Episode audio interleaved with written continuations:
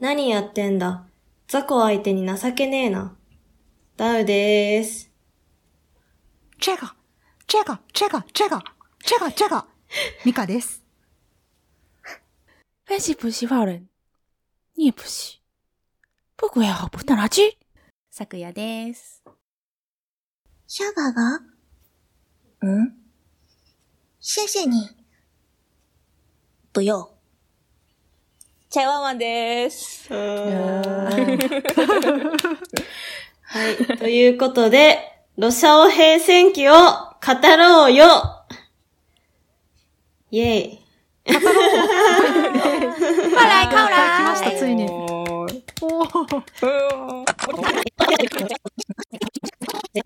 ロシャオ平戦記とは、2019年に中国で制作されたアニメーション映画のことである。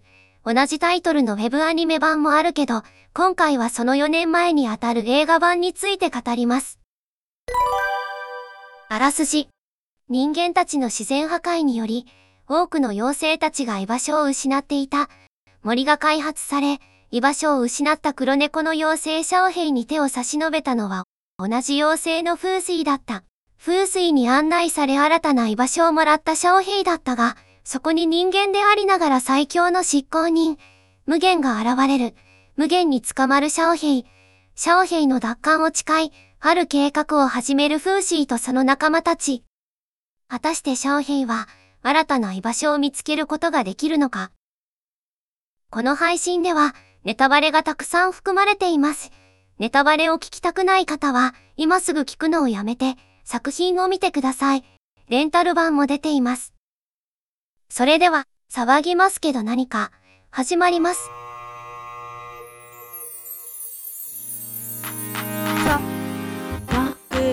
よ、さ、わよ。さ、わ、わわ、わわ、わ、わ、わ騒ぎますけど何か？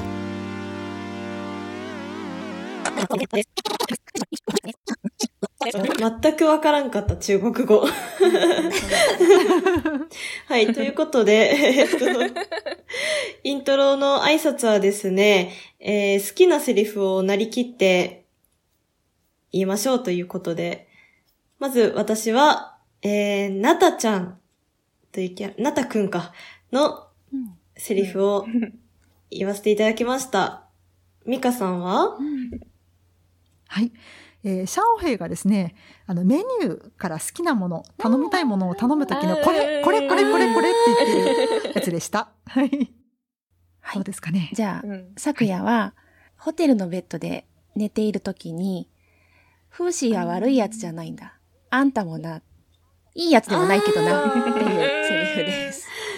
わかりみ。うんあうんで、私は、あの、電車で助けた女の子からお礼を言われるシーンですね、シャオヘイが。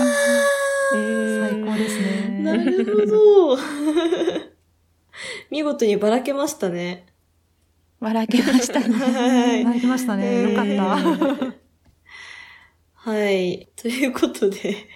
まあ、とりあえず、ロシア兵戦記の感想を言いましょう。はい。はいえっと、はいまず私からなんですけども、多分、私は、あの、4人の中で一番、あの、中国語も何もわからない状態での参戦となりまして、見たのは、えっと、日本語の、日本語版と、あと、中国語の元のバージョンを計2回見たんですが、なんか、なんだろう、まあ、泣きましたよね。とりあえず2回とも泣きましたよね。で、キャラクターも、やっぱ、なんか可愛い寄りのキャラクターで、に対して、その、風景が、なん、なんだろう、結構リアル思考というか、の風景だったりとかで、とても感情移入のしやすい作りになってたかなと思われます。もう、でももうなんかもうそのキャラクターの掛け合いのここがいいとかそういうのはもう全部いいから、もう本当に語彙力がないです。ごめんなさい。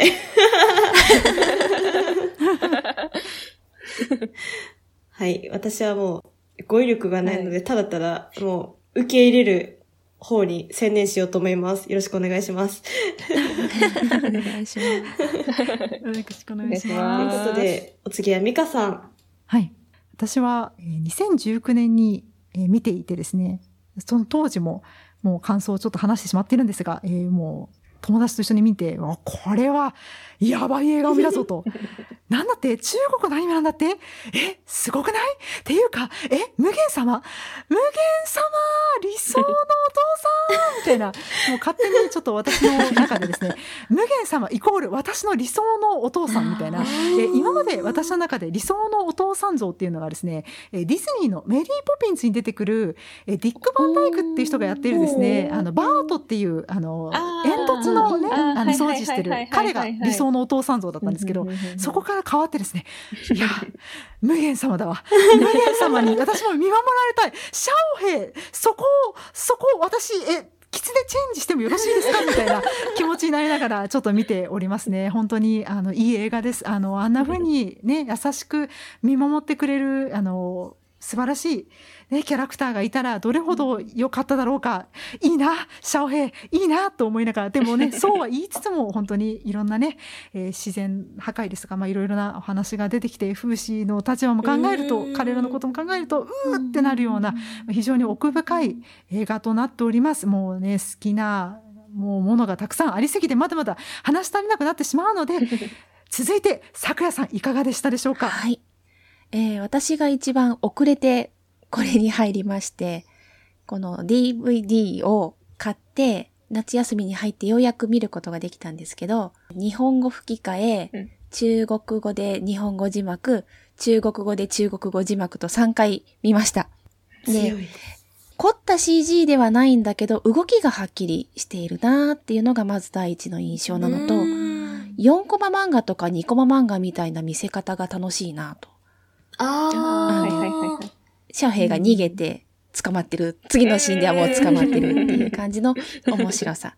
それから、全部を説明しないので、何度見ても新しい発見があって気づきがある。あ、これってこういうことだったのかとか、まだわかんないところがあるなとか、そういうのが出てきてとても楽しいなと思っています。ではえー、最後、ちゃわんちゃん。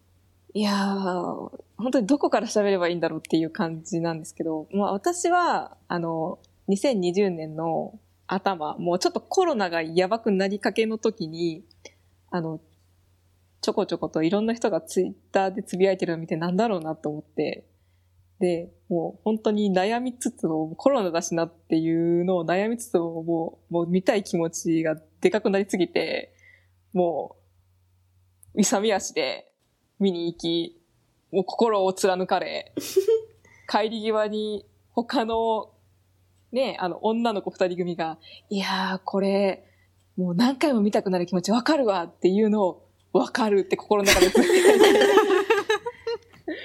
ごめんなさい、もう、その後もとろ、ね、はい本当にもうなんかもう、中国って言ったら、やっぱどっちかって言ってあの、3D アニメが主流なんですよね。うんその中で、あの、手書きのアニメ映画っていうのがまずすごいですし、その中でもやっぱりなんか、アニメ、っていうか、日本のアニメが好きな人たちが集まって作ったんだなっていうのがまずわかる、その演出の仕方っていうんですかね。でも、その中国的なそういう、なん、なんていうんですかね、ニュアンスっていうか、そういう世界観とかちゃんと落とし込んでいて、うん。もう、なんか、見慣れているけど新しいっていう。うんうん。で、かつやっぱりあのキャラクターのね、作りがすごくしっかりしていて、それこそあの本当に何回見ても新しい発見があるし、もう、もうスルメのような、もうどんだけ見てももう色褪せないっていううん。感じで、もう、で、私は、えーっと、まあその、まだ字幕しかない時点で2回見ていて、で、その後もずっとあの、吹き替え出ろ吹き替え出ろって、念じるを毎日を過ごし、で、吹き替え版が出て、で、吹き替え版はあの自分は2回見て、で、あの、前売り券を買って、周りの人に配りまくり。すごい。本当に家族、本当ファミリーに、えっと、お母さんに前売り券を渡し、子供にはな、あの、えっと、通常の料金しかなかったんで、あの、映画のギフト券を渡し、あ これで見てくれって言ってた、私、で、そその後あの、ね、本当にもうあの、気持ち、目標が DVD の発売だという、ことだったんで、もう念願の DVD が発売し、それでも、あれですよね、吹き替え、字幕版を2回、で、さっき、もうこの収録が始まる前まで見てました。ういやー、もう本当に、ですよ。いや、というあれを言うのなんですけど、ちょっとロシア語平戦期がなかったら多分ここにはいない人間なので。ほんそれぐらいですえね。ーちょっと、はい。あの、ロシア語平戦期の見た時のこの熱がすごすぎて、いろんな人の感想をよ読み漁って、それでも足りねえってなった時に触ったのがポッドキャストだったっていう。まさかの。そうですよ。そこで検索に引っかかって出てきたのが、ミカラジそうオ。いうことだったんだ。ミカラジオなんですよ。私です。あありがたい話ですよそう。なんですよ。だそう初ポッドキャストまずミカラジオなんですよ。ありがたいですね。そうですね。そこからです、私のすごい、伝説の始まりだ。うんうんうん伝説の始まり。はい。そう、そん。な、ロシア語兵です。ダメだ。なるほど、なるほど。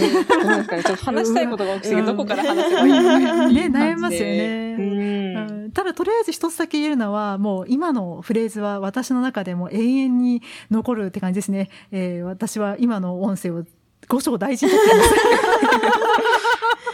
喜びねね。じゃあ、うん。ね、それぞれのね、うん。なんか思い思いの、ね、好きなシーンとかあれどうだったんだろうとかっていう話をぜひ、ねうん。聞きたいですね。せっかくね今聞いてくださってる方もいらっしゃるので。うんはい。うん。ちょっと、うん、よりよりうん。皆さんの感想を伺いたいですね。へーどうでした？どうですか？うん。なんか、まず、どう、どう、はい。ななんだろう、ここれも順番で、いや、もう、もう、何だろう。まあ、いいですよ。いや、いけそうな人が いてもいいですし、私がうん順番でも一何でも。番薄っぺらいんで、なんか、ちょっと私から先先陣切らせてください。何をおっしゃいますか？お願いいたします。もう、あの、はい。中国語版は中国語が正直わからないし、言葉のニュアンスがどういう風に言ったらこう聞こえるとか全くわからないんですけど、うん。でうん。も、やっぱりなんかその、ちょっと悲しそうな、なんか響きだなとかそういうのも、あの、含めて、うん。えー日本語版も中国版も、えっと、1時間33分30秒からの、あの、フーシーが最後木になっちゃうシーンに、うん。なってる最中に、シャオヘイごめんって言うじゃないですか。そこの、なんかもうそのごめんの3文字だけで、日本語版で言うとごめんの3文字だけで、もういろんな感情が混ざってるなって思って、もうそこで沼落ちドボンでした。いやー、本当に。あのシーンは良かった。うん。そうですよね。あの、あ、そう、もう一個衝撃的だったのが、あの、声優、中国の声優さんっていうのが全く知らない状態で見たので、なんか、ほまあちょっと演技の仕方とか、やっぱあの中国語の発音とかの関係とかもいろいろあると思うんですけど、なんか、あ、こんなにすごいんだっていうのはありましたね。なんか、うん。なんか、あんまり聞いてる、私の感覚的には、日本の声優さんとそんなにうん変わらない感覚で聞けた聞けたっていうか、なんか正直、まあ、えっと、一回日本語で見てたからっていうのもあったかもしれないんですけど、その中国語うん。全く知らなくても、そのなんか響きとか、そのこういう感情で言ってるんだろうなとか、なんかその声当てがとにかくバシッと決まり、決まってて、もうなんか何を言いたいのかが響きだけでわかるというか、いうのがね、なんか良かったですね。そうですね。日本語の声優さんよりも、うん。感情の起伏がちょっと平らだなって感じたんですよね。そうなんですよあーそれはそうそうそう確かにそれがねうんうんありますね。うんうん日本だったらもっとこそれはう、確かに。強く言うんじゃないかとか、うん高く言うんじゃないかっていうところが、うん割と平坦だったりちょっと塩対応な感じだったりうーん。うんっていうのはあったな。なんか、私、そこは、なんか、ジブリアニメって、あれ、わざとなんあか、ー。本場の声優さん雇ってないじゃないですか。なんか、そのノリなのかと思ってました。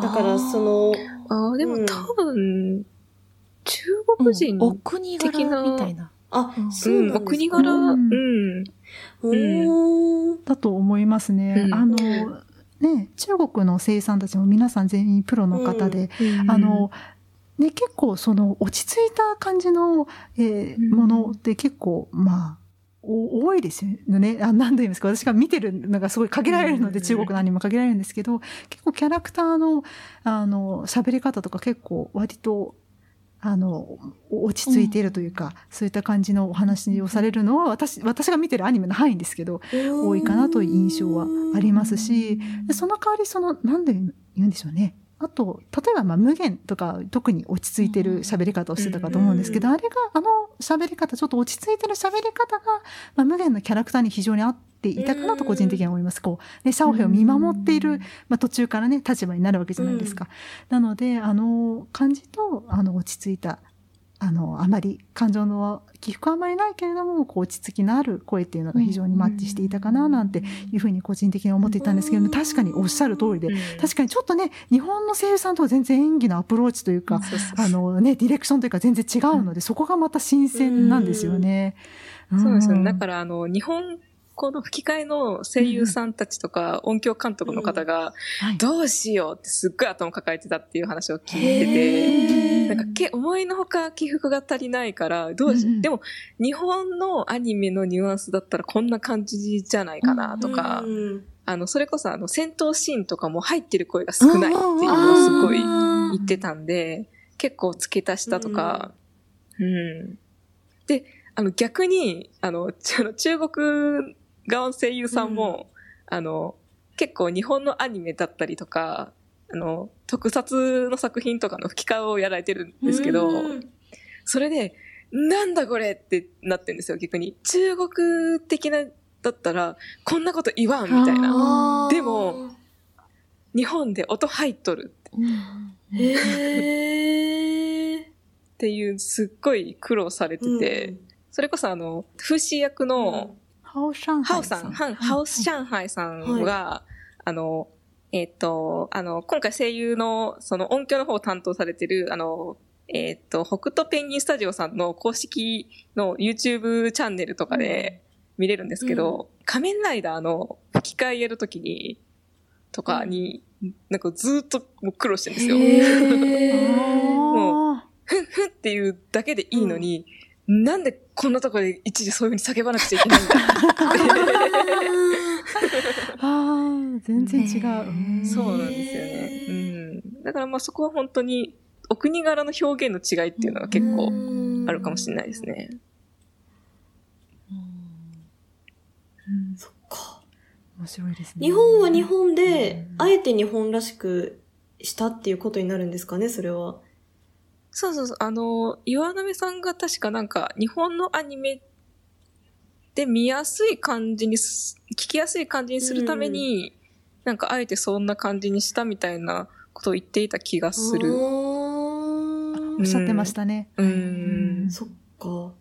そういうなんか起伏の激しさとかにもう慣れちゃってる日本からすると、その、もしその中国と同じようなニュアンスで、えっと、吹き替え版作ってたとしたら、なんか逆にちょっとみんな冷たすぎるんじゃないかって感じちゃうことになる。そうそう。だから違和感な感うんじ、違和感を感じるかもしれないですね。うんはあ。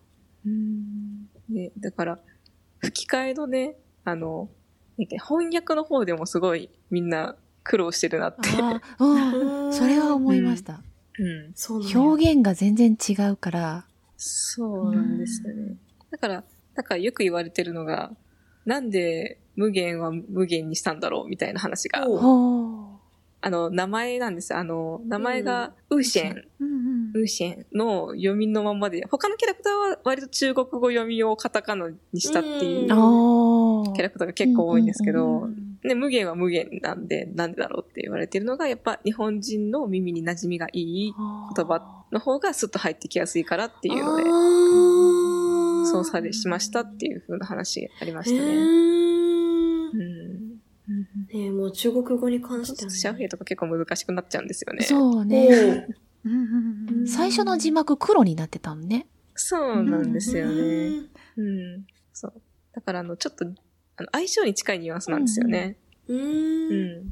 なんか、クロちゃんみたいな。うんうんうんそうそうそうあーうえ、翻訳の話、じゃあ、ちょっとしてもいいです、はい。はい。あのお、願いいかだの上で、金属の動かし方みたいなの、うんの話をしていて、うんシャオヘイが、どうやってやるの？って聞いたら、うん。無限が手本を見せてやろうって言って、初めてそこで無限の横にふいっとシャオヘイが座るシーンがあるんですけど、うん。あの時に無限さんは、カライ、おいでしか言ってなくて、でもそれを手本を見せてやろうって訳す。っていうのがああまあの、口が映らないシーンだからできることでもあるんですけど、セリフはね、長さが変えられるから。けど、日本だったらそういうふうに説明しちゃう。の、手本を見せてやるからこっちへおいでっていう感じにしちゃうセリフをね。うん。だけど、中国語のセリフそのものはおいでってしか言ってないから、あ、これは翻訳苦労してるぞと思って見てたんですよね。うん。でさっきチャオイワンちゃんがやってくれたあの、ありがとうって言われて、別にって言いながらヒュッて上に上がった時の無限のセリフも、うん。とても人気があるねかな。直訳するとそんな感じなんですけど、うん。翻訳はモテるねになってるんですよね。うん。へえ、これはね、翻訳する人たちがすごい表現力出して頑張ったんだろうなって思いましたね。うん。なんかあの、電車のシーンの、あの、シャオヘイが捕まっちゃってるシーンあるじゃないですか。はい。あそこも、えっ、と、周囲の、あの、乗客の人たちのセリフの部分の、どうしようか、あの、こ、小さらいっていうんうんう、人ち、人さらいっていう言葉をどうしようかってすごい悩んでたんですよ。うん うん。なんかあの、中国では本当に子供をさわさらわれるっていうのがすごい割とよくあることなので、うんうん。あの、あれなんですけど、日本だと、誘拐っていうのはすごい大事件じゃないですか。ううん。だから、どういうニュアンスだったら違和感ないだろうかってすごい悩んでたって言って、その、話されてましたね。で、結局なんか、そのまま、西さんみたいなこと言ってましたよね。ちょっと言ってましたね。アーカイブの方で言っておっしゃってましたね。はいアーカイブのねはいうんあと、海岸のおっちゃんも好き。本当にうですね。あ、あれは、あの、中国、ある意味中国独特な感じもするってするしますよね、なんか。う んここはん何章ですかって聞いて。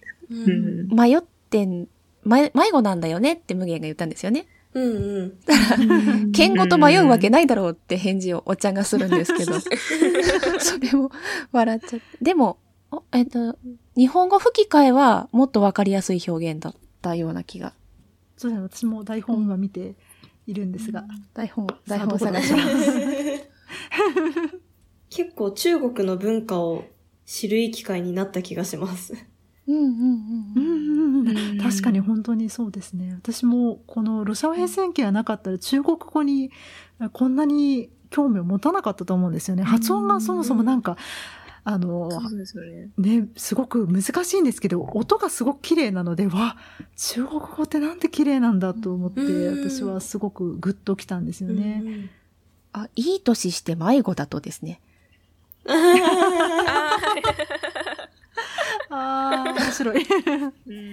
無限の本当の年齢はね、知ってる人からするとすごい、より受けますね。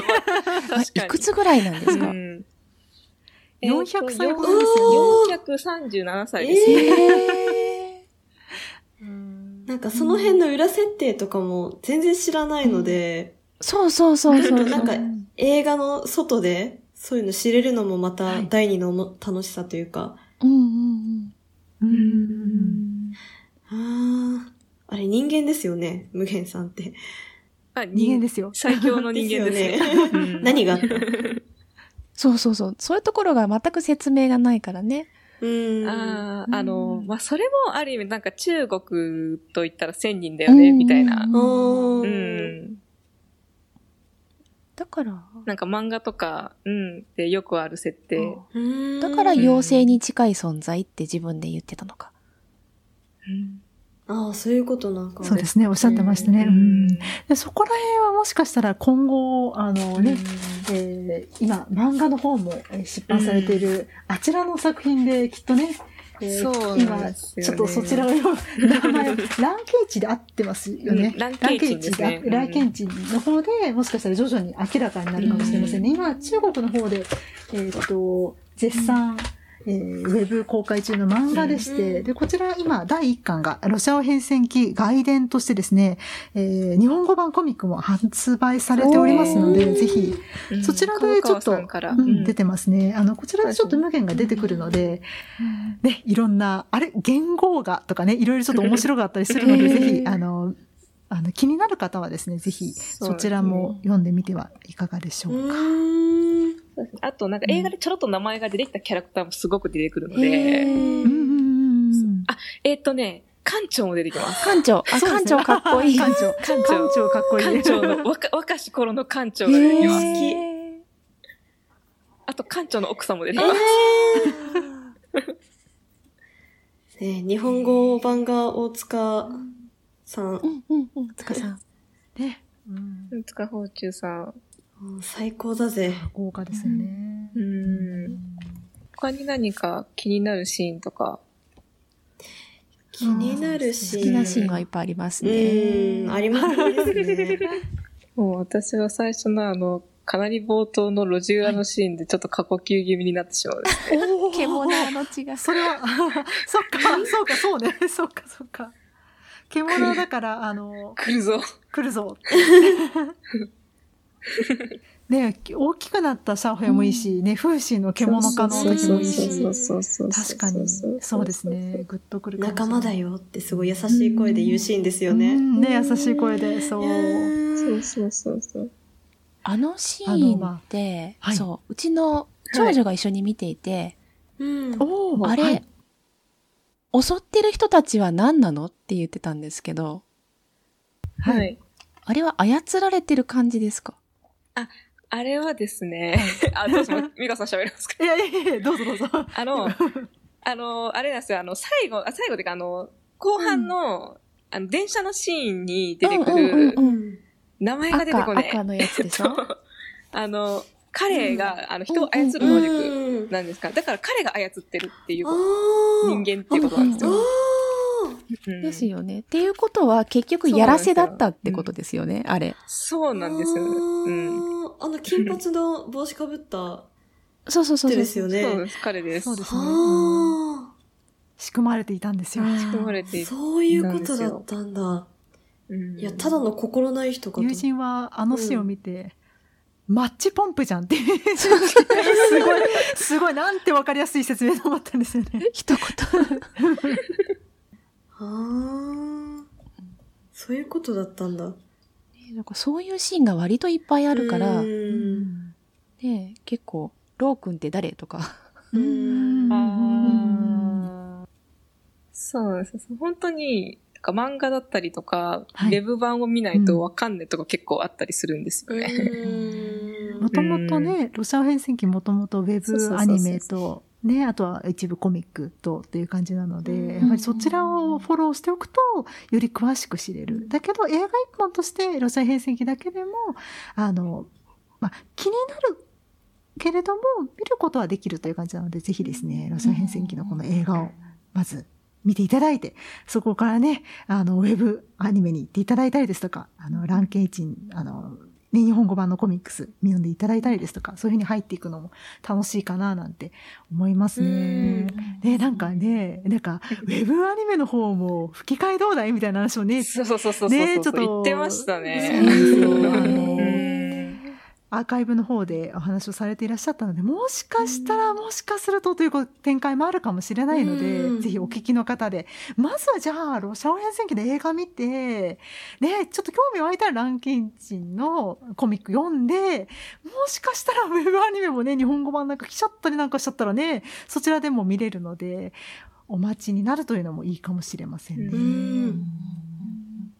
あと、なんか、個人的に結構繰り返しうん。起こるシーンが結構好きで、うんなんかね、結構初めの方、フーシーたちとみんなでご飯食べるじゃないですか。うんはい。ね、みんなで仲間だよって感じでご飯食べるじゃないですか。うんでもそれがね、また場所が変わって、今度は無限と一緒にご飯食べて、その時に、フーシーの時はやっぱ頭撫でられて、無限の時も頭撫でられて、状況が全然違うんだけど、やっぱりうんね、その繰り返し繰り返しが徐々に徐々に違うものを、ね、シャオヘイに見せてくれて、で、シャオヘイはどういう、ね、決断というか、するのかっていうのも考えると、やっぱりなかなかすごいいい作品ですね。奥深いですね、と思いながら。そうなんですよ。うんなんか、うんやっぱなんかあの、シャオヘイの心の動きっていうのがう、んすごくよくわかるっていうか、それがなんか、あの、ちゃんと、あの、なんていうんだ、伏線というか、うん理由付けがちゃんと段階を踏んでできているなっていうのが見ていて分かって、うんうん。何よりあの、まず、無限がめちゃくちゃ重要なことを喋ってくれないっていうところがあるじゃないですか。そうですね。何か説明しようとしているなって思うところはあるんですけど、うんちゃんとシャオヘイに伝わってないというか、だからやっぱりあの、あの、QG たちが来たうん。にあ出会ったシーンっていうのは結構重要だなって私は思ってるんですよね。うん。あそこからなんかだいぶ、ちょっと、あの、シャオヘイと無限の距離がちょっと変わるなっていうのうも、んうん、うんあるし、うん。その後のやっぱり電車のシーンとかっていうのを、うん。うん、うん、ダウちゃん好きなシーンありますか？えーえー どれか一つになって決められないよ。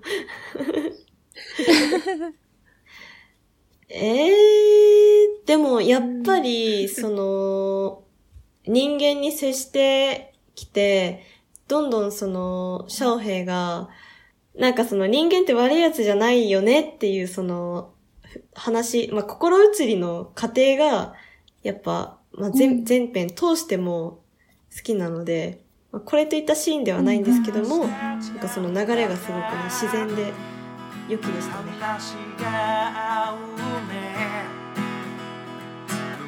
今回はここで終わりです。ご清聴ありがとうございました。次回もお楽しみに。